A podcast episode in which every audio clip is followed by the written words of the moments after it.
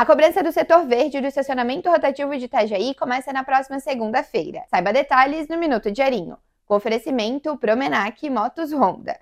O estacionamento vai custar R$ 1,25 por hora nas áreas verdes. Os veículos podem ficar até 4 horas na mesma vaga ao custo de 5 reais. A tolerância para não ser cobrado pelo estacionamento é de 15 minutos. A partir disso, a tarifa começa a rodar. O rotativo opera das 8 da manhã às 6 da tarde, de segunda a sexta-feira. Aos sábados, das 9 à 1 da tarde. Aos domingos e feriados, não há cobrança.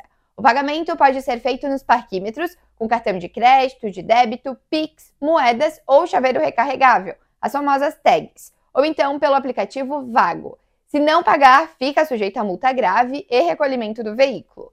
Motos não pagam estacionamento rotativo, mas devem ser estacionadas em vagas específicas. Caso contrário, toma multa. Viaturas equipadas com câmeras farão a fiscalização com leitura automática. A Prefeitura de Itajaí diz que o sistema rotativo atende pedidos da comunidade e lojistas dos bairros. Confira a lista completa das ruas que terão a cobrança em diarinho.net.